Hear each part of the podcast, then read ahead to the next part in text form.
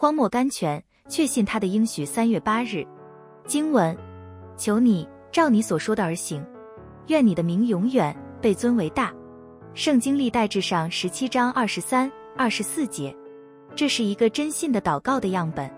许多时候，我们所求的并不是神所应许的，因此我们一时不会明白我们的祷告是否合乎神的旨意。戴维在这里的祷告告诉我们，他深信所求的是合乎神的旨意的。有时候我们也有这样的经历，我们被灵引导，祈求圣经中一个神的应许。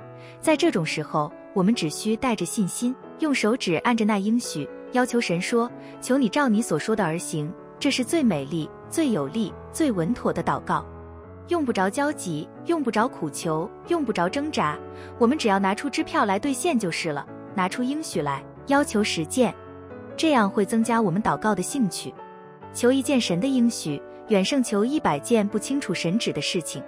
梅尔 F.B. 迈尔，圣经中每一个应许都是神亲笔签字的，我们都可以去要求。求你照你所说的而行，创造者绝不会欺骗信靠他的受造者，天上的父绝不会对他自己的孩子失信。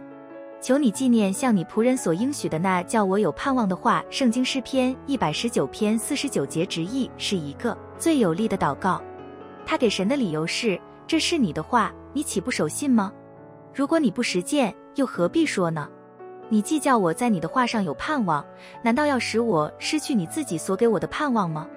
四不真 Spurgeon，且满心相信神所应许的必能做成。圣经罗马书四章二十一节，神的永久信实使圣经中的应许又宝贵又极大。圣经彼得后书一章四节，人的应许长是亦无价值的，许多毁约使人碎心，但是神从创世以来从来没有向他的孩子失过一次信。哦，一个基督徒在痛苦之夜站在应许的门口，不敢拿门栓，这是何等可怜呢？他应该放胆进去，犹如一个孩子进父亲的家一般。葛纳尔 （Gurnall），神每一个应许都是建立在四个根基上的：神的公义、神的圣洁、神的恩典、神的真实。神的公义不让他失信，神的圣洁不让他欺骗，神的恩典不让他遗忘，神的真实不让他改变。选。